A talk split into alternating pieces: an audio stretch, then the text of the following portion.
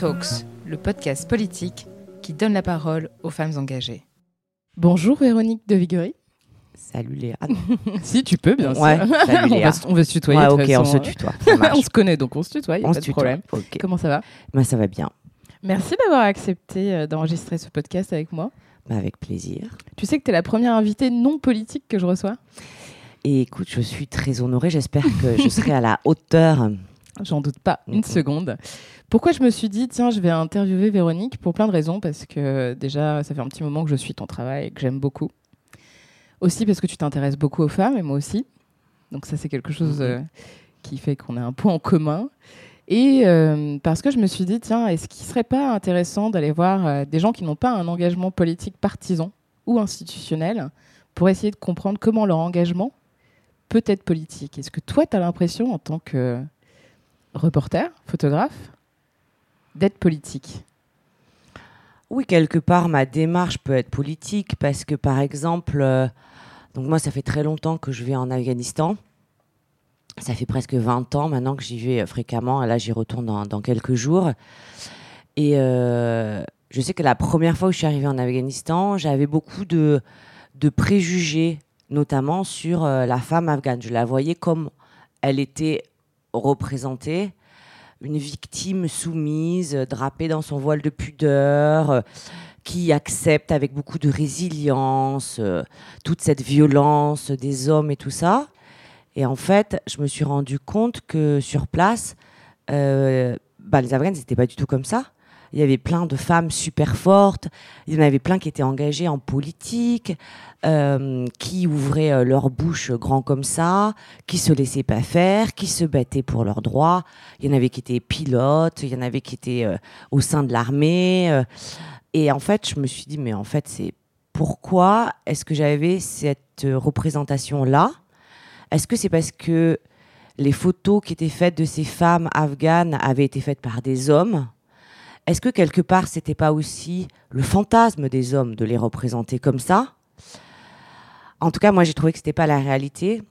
Et depuis, j'essaye vraiment de, avec mes clichés, de casser ce cliché de la femme soumise. C'est en quelle année ça du coup? La première fois que tu es en Afghanistan? C'était en 2003. Waouh, C'était il y a longtemps, ouais. ça fait un petit moment Mm, du mm, coup. Bon, toi, tu as, couvert notamment la- le départ euh, des troupes américaines d'Afghanistan l'année dernière. Mm, mm, mm. Et euh, il y a eu un très très gros euh, backlash sur les droits des femmes, un recul euh, qui, est- qui pouvait être attendu. Enfin, toi, tu m'avais dit, je me souviens au cours d'une conversation, que euh, les Afghanes, en tout cas, espéraient que ça ne reviendrait jamais. Et ça a été quelque chose qui pourtant est revenu, c'est-à-dire la, réduction de leurs droits. Finalement, on se rend compte aussi qu'en temps de, guerre, les premières qui sont, euh, qui sont sacrifiées, ce sont les femmes, et là où leurs droits les sont les, les plus amoindris. Est-ce que toi, tu as, perçu ça euh, Est-ce que tu l'as anticipé? Non, en fait, assez bizarrement, euh, quand donc en août, quand les talibans ont, ont repris l'Afghanistan, j'étais sur place et comme pas mal, je crois, j'avais un peu d'espoir, en sachant que les talibans c'était certainement une très mauvaise nouvelle pour les femmes, mais c'était quand même une bonne nouvelle pour la paix, parce qu'il faut pas oublier que ça mettait quand même un point final à 20 ans de guerre. 20 ans de guerre sale, avec des victimes collatérales, avec beaucoup, et qui reprenait un pays. C'était pas un pays florissant, hein, l'Afghanistan. Malgré, euh, en dépit des milliards qui avaient été versés, des aides et tout, c'était un pays qui était déjà euh, où il y avait la faim, la pauvreté, énormément de corruption, beaucoup de, de enfin, manque de travail, où- d'où les gens déjà avaient envie de partir parce que euh, c'était dur de vivre en Afghanistan. Et donc, quand ces talibans sont arrivés, il y a eu comme une sorte de espoir presque en se disant, mais peut-être que euh, peut-être que ça va pas être si pire. Et euh, les femmes, euh, j'ai manifesté avec des femmes euh, qui demandaient pas grand-chose en fait, qui demandaient pas des droits hallucinants ou même pas le maintien de leurs droits, mais juste d'être prises en compte dans le gouvernement qu'allaient former les talibans. Juste d'en faire partie, pas d'être oublié, pas d'être euh, effacé. Et elles étaient, euh, ben, malheureusement, elles étaient déjà pas beaucoup. Elles étaient 40, 50. Ça, c'était très triste de voir que euh, elles étaient. euh, je crois qu'il y a 20 millions de personnes en Afghanistan et il doit y en avoir quelques millions à Kaboul. De voir que sur quelques millions de personnes, seulement 40 à 50 femmes ont osé manifester au nez, à la barbe des talibans pour demander quelque chose qui paraît presque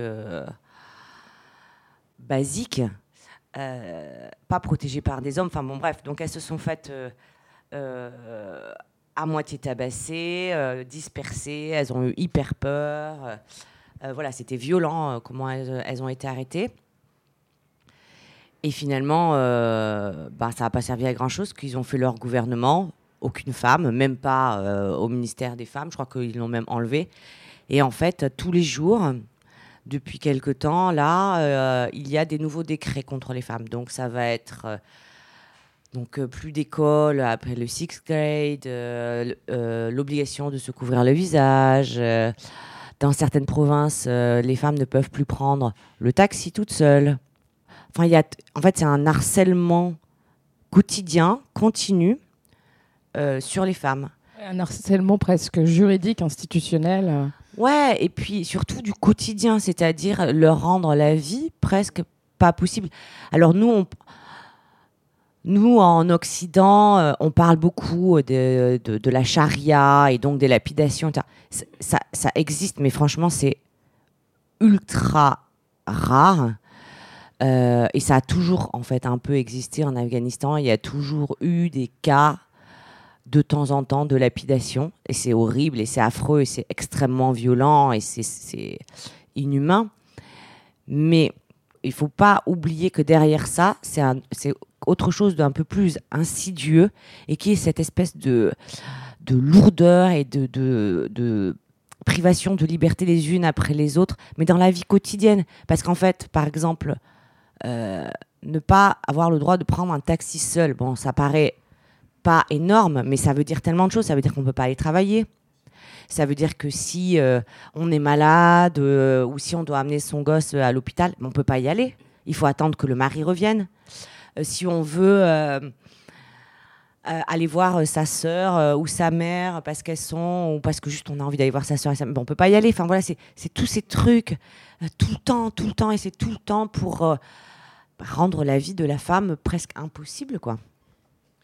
Ouais, ça c'est sûr que l'objectif, effectivement, tu parles de harcèlement, mais c'est exactement ça en fait. C'est comment cantonner la femme euh, au foyer en quelque sorte. Comment la. Même, oui, c'est au foyer et euh, à faire, en, en gros, à, faire des bébés, à faire des bébés et c'est tout quoi. C'est plus que euh, fais-toi belle et tais-toi. C'est, enfin c'est euh, et en fait ils ont fait quelque chose d'encore plus pernicieux, c'est-à-dire que dernièrement ils ont puni les maris des femmes euh, dont ils considéraient euh, les, euh, les comportements, on va dire, pas, pas corrects dans leur truc. Et du coup, les maris eh ben, vont être encore plus durs avec leurs femmes parce que c'est eux qui vont être punis, voyez. Donc, c'est comme tout d'un coup, ils transforment les maris dans des bourreaux encore de leurs femmes en leur nom pour pas que.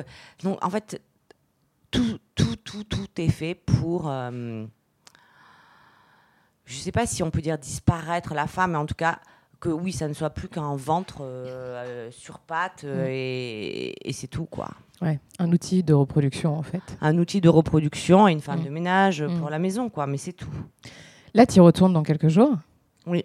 Et pourquoi tu y retournes? Qu'est-ce que tu vas y faire? Mais justement, on retourne. euh, donc là, j'y vais pour Paris Match et c'est vraiment pour euh, faire cet état des lieux de euh, un an après.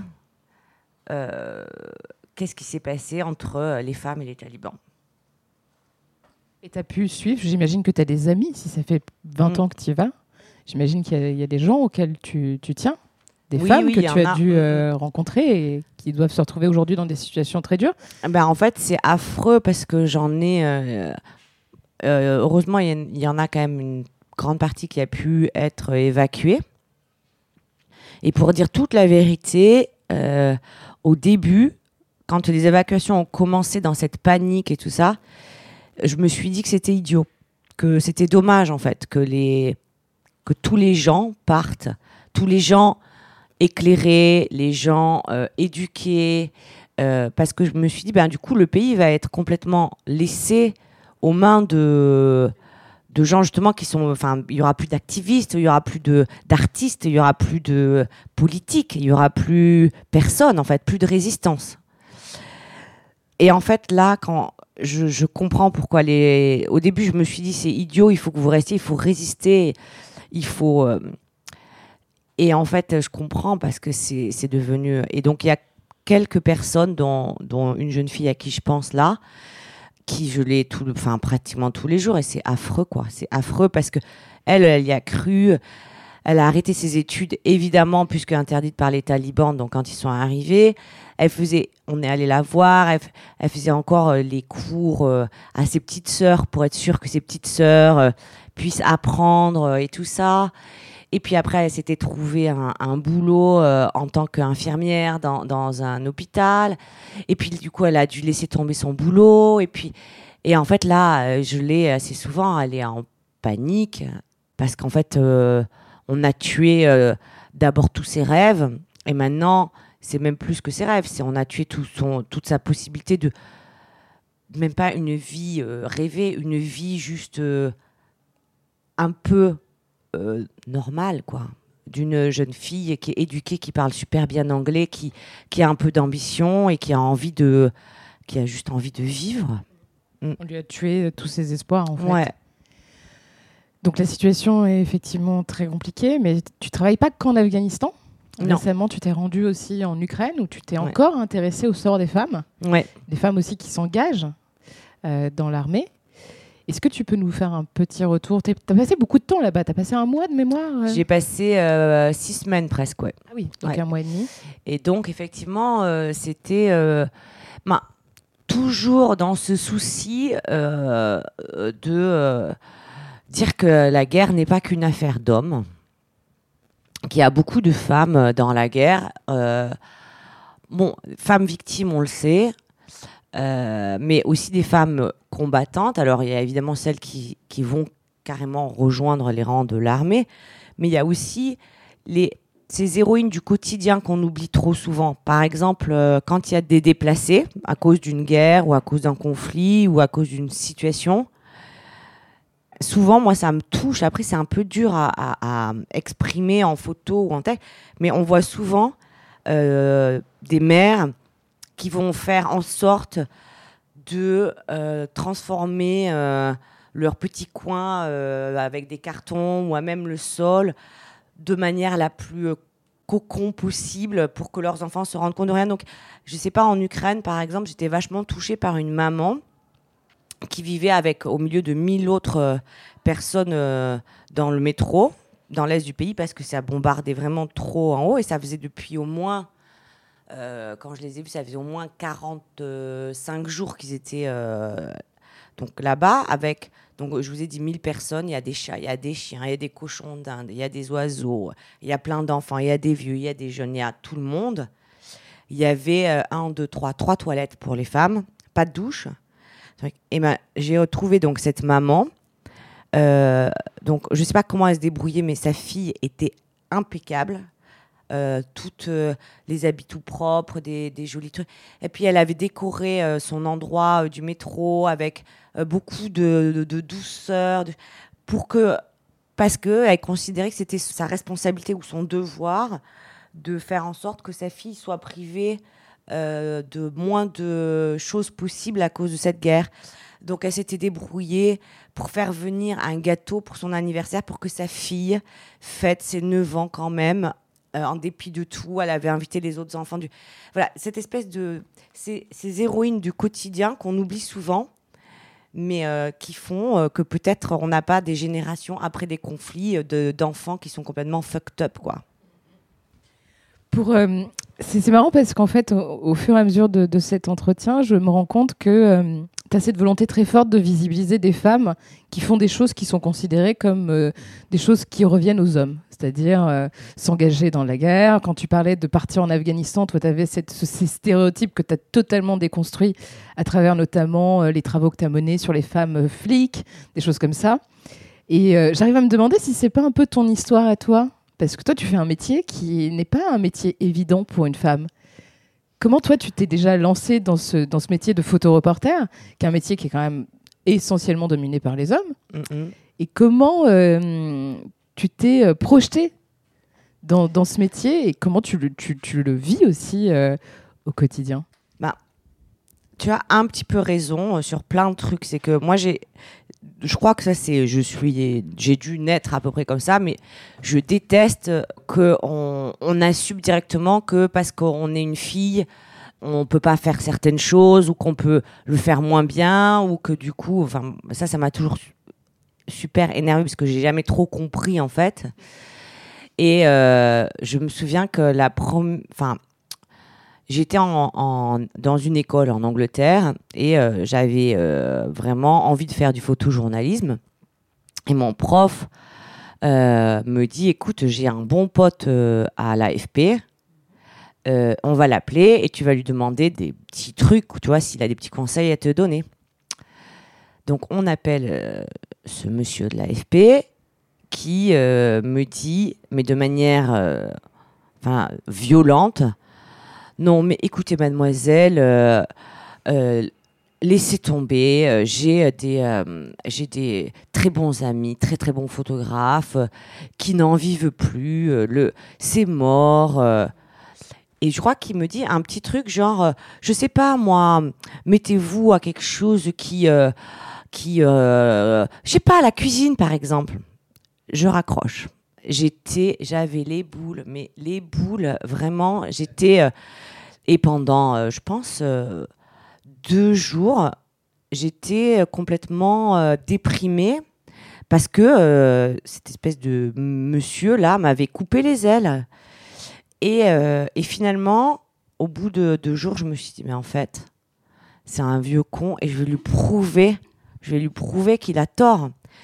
Et je crois que pour moi, c'est un espèce de moteur, quoi. Quand on me dit non, et en plus non, en gros, parce que tu es une fille, je me dis, mais, carrément, mais oui, oui, oui, avec, euh, avec des ailes, parce que ça me. Parce que.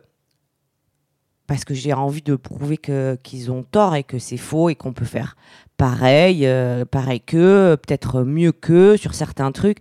Moi, je suis pas dans un combat avec les hommes, hein, je suis dans du vivre ensemble, mais du vivre ensemble de manière euh, égalitaire, quoi. Est-ce que euh, tu t'es posé la question quand même euh, Bon, on a compris qu'effectivement c'était une motivation très forte, ça te tient au tripes ce métier, euh, c'est assez évident. Mais est-ce que dans certaines situations tu t'es dit là, clairement, je suis désavantagée ou peut-être dans une situation d'insécurité parce que je suis une femme?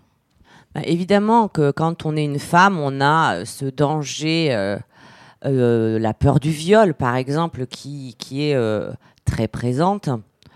Et donc, ben, ben, alors, euh, du coup, il faut prendre ses précautions. Par exemple, je crois que les hommes et les femmes, on a euh, chacun nos caractéristiques euh, qui peuvent être des avantages ou des défauts. Donc, par exemple, en Afghanistan, ou dans, dans des pays comme ça, très traditionnels, très conservateurs, être une femme, c'est très souvent un avantage, déjà parce qu'on a un accès aux femmes, évidemment, mais en plus parce que comme on- a l'air vulnérable, on représente jamais une menace ou un danger, et donc de la part des hommes, il y a une certaine bienveillance à notre égard parce qu'on ne fait pas peur. Parce qu'ils nous considèrent fragiles, euh, voire... Mais Ça c'est pour les femmes euh, photoreporters ou journalistes. Hi, I'm Daniel, founder of Pretty Litter. Cats and cat owners deserve better than any old fashioned litter. That's why I teamed up with scientists and veterinarians to create Pretty Litter. Its innovative crystal formula has superior odor control and weighs up to 80% less than clay litter. Pretty Litter even monitors health by changing colors to help detect early signs of potential illness. It's the world's smartest kitty litter. Go to prettylitter.com and use code ACAST for 20% off your first order and a free cat toy. Terms and conditions apply. See site for details. Euh, qui... Oui, je parle, euh, bien, Bien sûr, sûr. bien sûr. Oui, oui, pardon. Et pour travailler, hein, je parle vraiment euh, dans. Je ne parle pas pour être une femme euh, dans- en Afghanistan, c'est cool. Non. Par, euh, pour travailler en Afghanistan en tant que femme. Pour l'instant, c'était comme ça. Plus, ça avait l'avantage évidemment de pouvoir euh, être complètement anonyme en se cachant euh, sous une burqa ou sur, euh, sous un niqab. Par contre, il y a d'autres pays euh, où. Et euh, les hommes, eux, vont pouvoir peut-être plus jouer de la camaraderie et tout ça. Et nous, par exemple, les femmes, ça va être un peu plus compliqué, parce qu'il y a des pays où on va pouvoir jouer un peu de nos charmes, fragilité, vulnérabilité, mais ça risque de nous emmener sur un terrain très glissant qui va être euh, ben, euh, la, la sexualité ou le et du coup, ça va nous, on va pas pouvoir jouer cette camaraderie dans certains cas pour ne pas se mettre dans une zone qui va être très inconfortable, très pénible. Et donc là, clairement, ça sera un inconvénient. Je me souviens que tu m'avais sorti une phrase qui m'avait vraiment surprise une fois. Tu m'avais dit euh, c'est plus facile de bosser en Afghanistan qu'en France. Oui, parce que en fait, euh, pour plein de raisons, mais déjà, en France, il y a une méfiance à l'égard de ce qu'on appelle les médias qui est dingue. C'est-à-dire que euh, les gens prennent euh, les journalistes euh, pour leur ennemi. On va faire les. J'ai fait des manifestations des Gilets jaunes. J'ai failli me faire taper parce que on nous disait oui, euh, c'est vous les médias qui avez mis Macron euh, au pouvoir et vous les et en plus on- ils mélangent tout. hein. Quand on dit médias, ça veut dire euh, les réseaux sociaux, ou, BFM, CNews, Fox News, Le Monde. Enfin, c'est tout le monde. Et c'est donc on est toujours vu comme un ennemi, donc c'est assez insupportable et assez assez désagréable. Et en plus, donc moi en France quand j'ai travaillé, c'était sur le Covid et même les institutions nous considèrent comme des outils, des outils de communication.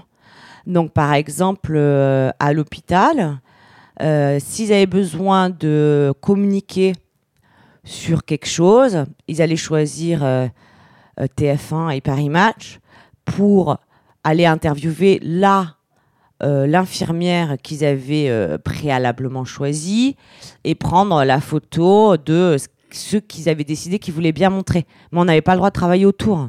Donc pareil, ça c'est- de la communication. On n'est pas, on n'est pas des outils de communication gratos pour les institutions. On est là pour faire du journalisme. Et euh, il y a vraiment une confusion en ce moment des genres. Et par exemple, euh, à un moment, on voulait couvrir, on était quatre, hein, journalistes, euh, photographes à, Mulhouse, qui voulions faire ça. On voulait couvrir les évacuations en train jusqu'à Bordeaux des malades du Covid. Et ben, euh, il y avait un petit pont au-dessus de la gare euh, sur lequel on aurait pu se mettre, les quatre d'entre nous, euh, sans être dans les pattes des, des gens, à bonne distance, mais voilà. Et ben, le matin, quand on a voulu y aller, ils avaient mis des CRS tout en camion pour nous empêcher d'aller sur le pont.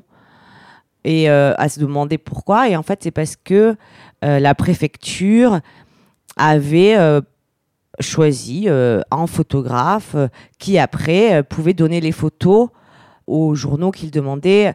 Mais du coup, c'est genre, mais enfin, qu'est-ce qui se passe si les institutions commencent à avoir leur propre journaliste et que c'est eux qui distribuent l'information, ben je sais pas où on va quoi. C'est Ouais, et plus puis y a euh, des enjeux de financement aussi. Ouais, et puis la liberté de la presse dans tout ça, elle est où, quoi? Donc, euh, non, moi, j'ai trouvé ça presque odieux de travailler en France. Donc tu, re- tu referais pas?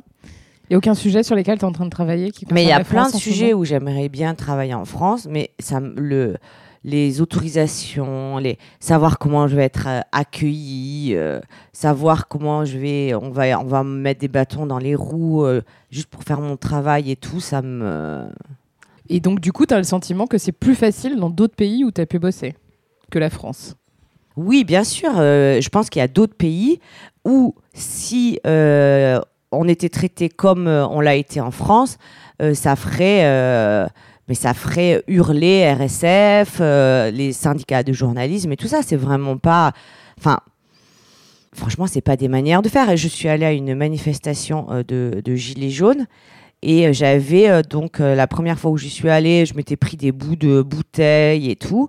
Donc la deuxième fois, je me suis dit, bah, je vais me protéger. Donc j'avais pris un casque de, de snowboard et des lunettes euh, pour me protéger des gaz lacrymaux.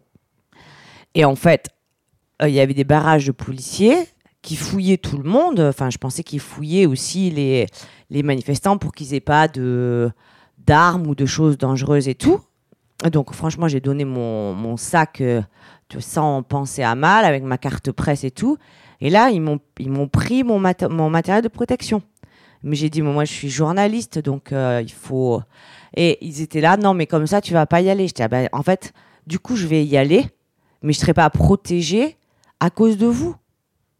Ah ouais, c'est grave quand même. Donc il y a quand même cette espèce de... hum, pourquoi, en fait Mm. quoi On est les Mm. ennemis de tout le monde. De tout le monde. Revenons un peu sur, euh, sur ta vie, sur toi, parce que hum, je- j'insiste sur le fait, et je pense que ça va, ça va toucher euh, beaucoup de personnes qui nous écoutent, sur le fait que c'est pas forcément un métier dans lequel il est facile de se projeter quand on est une femme. Je pense que c'est aussi peut-être parce qu'il manque des rôles modèles. Est-ce que toi, quand tu faisais tes études et que tu savais que c'était vraiment le métier que tu souhaitais faire, il y avait une femme, photoreporter, qui t'a inspiré Il n'y en a pas eu qu'une, il y en a eu plein. Euh, Il y a eu des Marie-Laure de Decker, Alexandra Boula, euh, Catherine Leroy. Il y en a eu plein. Euh, Il n'y en avait pas beaucoup non plus. hein. Enfin voilà, euh, il n'y en avait pas beaucoup. Et par contre, il y a souvent quand je parle avec des, jeunes, des jeunes journalistes ou photojournalistes, des filles, elles ont très peur que maternité et euh, ce travail euh, puissent aller ensemble. Et là-dessus, je crois que euh, moi, je suis la première génération où on considère qu'on a le droit d'être femme, mais dans toute sa féminité aussi. C'est-à-dire que les générations d'avant, là, ce- celles dont je vous ai parlé, en gros, elles s'interdisaient quand même un peu d'être femme. Elles faisaient pas des trucs de, enfin voilà, c'était enfin voilà, elles étaient même si il fallait qu'elles prouvent qu'elles étaient pas des femmes presque. Je crois que là, on est la génération où on a le droit Tu veux De- dire par rapport au code, euh, par rapport à oui au au code mode de vie euh, Oui, donc euh, Marie-Laure, elle a, elle a eu deux enfants, mais voilà. Après les autres, je crois qu'il y en a, je crois qu'il y en a aucune qui était, euh, par exemple, mère. Et ça, il y a encore vachement de travail à faire là-dessus. Le nombre de fois où j'ai entendu, euh, tu pars en reportage, mais qui va s'occuper de tes gosses euh, avec une espèce de regard qui veut quand même bien dire. euh, jugeant. Ouais, hein, exactement, genre euh, que c'est pas possible, clairement, d'être une bonne mère et de faire ce métier. Que donc, si je fais ce métier, c'est sûrement que je suis une mauvaise mère.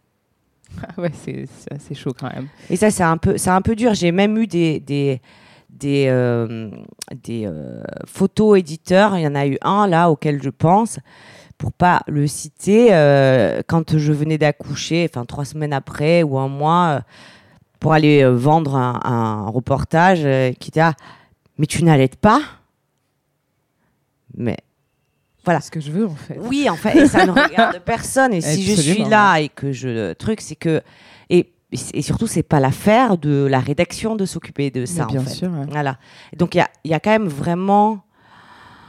Donc euh, ils disent oh là là, euh, on est chiante parce qu'on veut, on n'est jamais contente parce que si, parce que ça. Non, mais il y a quand même, il y a quand même du progrès à faire là-dessus. C'est vraiment, il y a quand même encore. On n'est pas en Afghanistan là-dessus, mais il y a quand même euh, encore un peu de marge hein, avant Ouais. d'être. Oui, ça doit pas être euh, évident aussi peut-être euh, pour certaines personnes de concilier ce métier avec une vie de famille. Il faudrait, enfin, il faut que tu aies quelqu'un qui puisse s'occuper de tes enfants quand t'es pas là, par exemple, quand tu pars euh, un mois et demi là, vois, par exemple, en Ben- Ukraine ou en Afghanistan, c'est long quand même. Et c'est pas juste prendre une babysitter pour la soirée ou un babysitter. Ça s'organise quand même. Mais j'ai vachement de chance parce que j'ai une super équipe derrière et c'est des super hommes qui euh, me permettent de faire, euh, de faire ce, de continuer de faire ce métier. Donc les filles, elles ont un super papa. Euh, moi, j'ai un super compagnon euh, qui s'en occupe euh, quand il faut et quand il peut. Et puis j'ai aussi une super maman. Enfin, j'ai plein de monde et ça, je pourrais jamais le faire si j'étais toute seule. Oui, c'est ça. Mm. Si tu étais, par exemple, si tu n'avais pas ce, ce soutien, ce serait Ouais. impossible en fait. Ouais. Et toi, quand tu, quand tu pars, tu pars dans des zones de conflit, c'est risqué? Est-ce que c'est euh, dur pour ta famille? Est-ce qu'il y a des gens qui ont peur pour toi, par exemple, quand tu es parti en Ukraine et que tu étais sous les bombes quasi quotidiennement? Est-ce que tes proches, euh, tes, tes parents, euh, tes enfants euh, Ben, bizarrement, quand j'étais en Ukraine, beaucoup plus que d'habitude, parce que, surtout pour mes, mes enfants, en fait. Parce que l'Ukraine, en fait, quand je ramène mes photos, elles les voient, hein, mes photos d'Irak, d'Afghanistan ou de je ne sais où, j'ai l'impression pour elles, comme le décor est tellement différent, c'est pas hyper concret. Et là, tout d'un coup, l'Ukraine, euh, c'est les mêmes références, c'est les mêmes décors, c'est euh, beaucoup moins exotique, ça ressemble vraiment à chez nous. Et du coup, pour elles, c'était beaucoup plus concret. Et je pense que pour elles, c'était la première fois, du coup, dans leur tête, que j'étais vraiment à la guerre.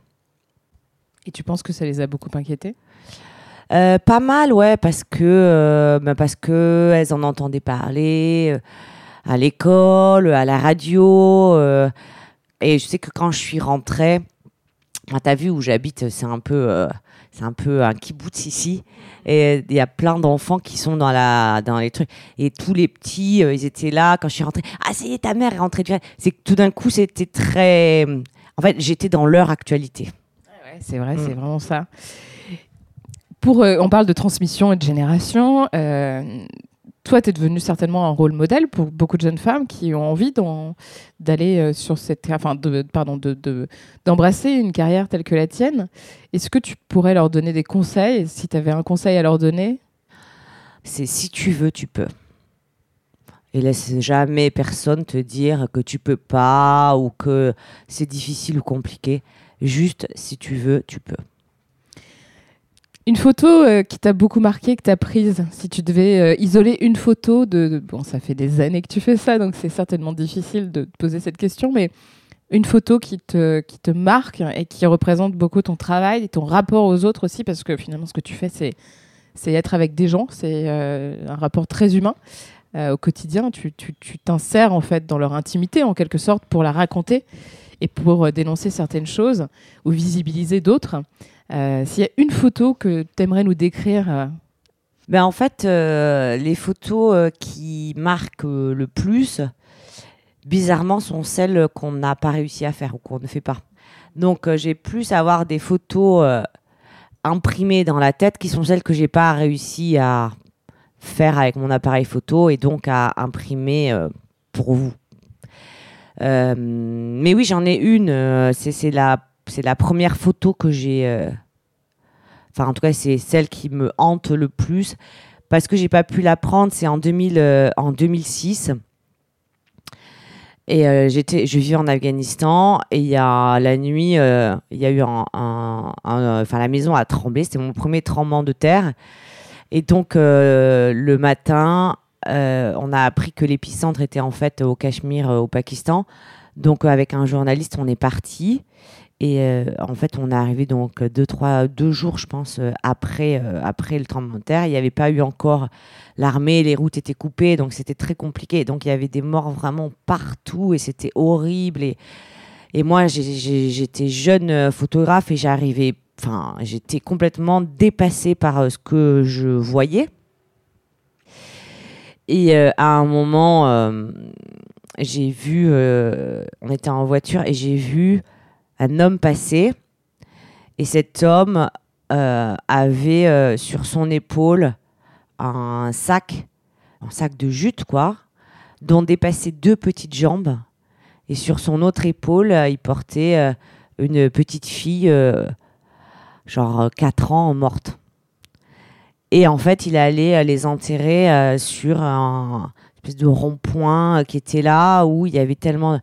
Et ben là, le, je suis sortie de la voiture euh, pour prendre cette photo et au moment où j'ai voulu lever mon appareil, il pesait euh, 3000 tonnes. Quoi. J'ai pas pu. J'étais euh, complètement euh, paralysée par la hum, l'émotion, la vision d'horreur. euh.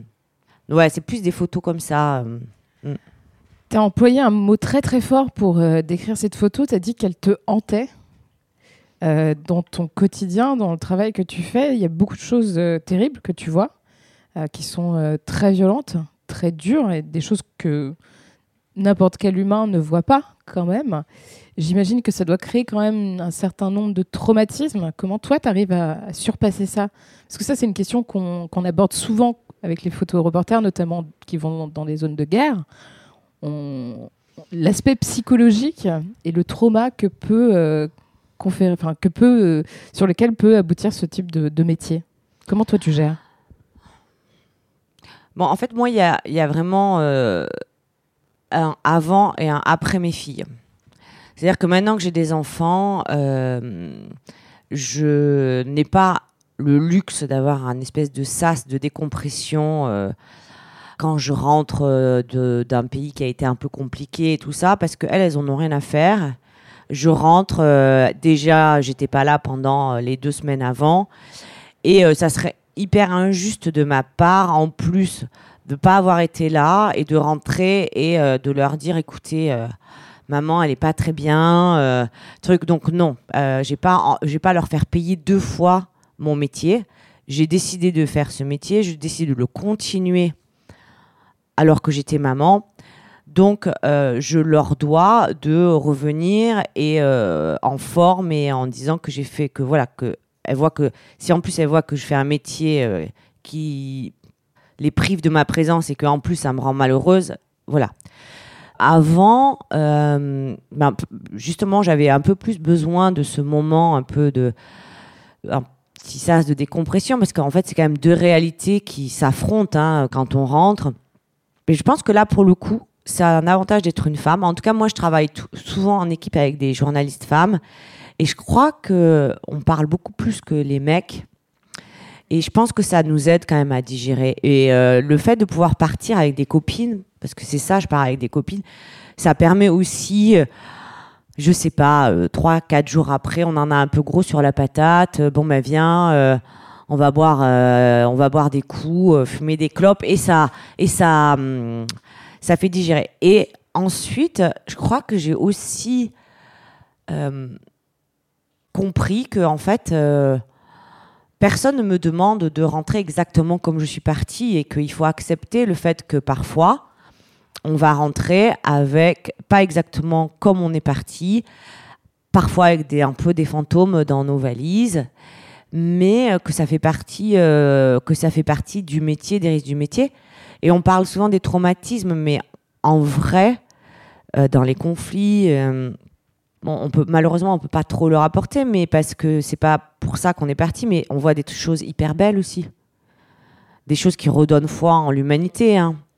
Euh, donc euh, bon, ben ça fait un, un- petit équilibre, mais après voilà, c'est un peu comme c'est comme un pompier euh, quand il part euh, éteindre le feu d'une maison, il sait qu'il va peut-être rentrer avec des brûlures, mais bon, c'est accepté quoi. Ben nous c'est pareil, je pense. Et puis ça fait ce que ce qu'on est, il faut ouais, il faut l'accepter, euh, en parler, et puis puis voilà. Merci beaucoup, Véronique.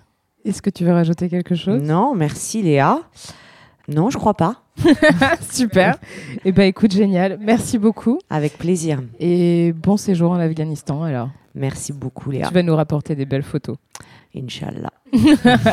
Salut.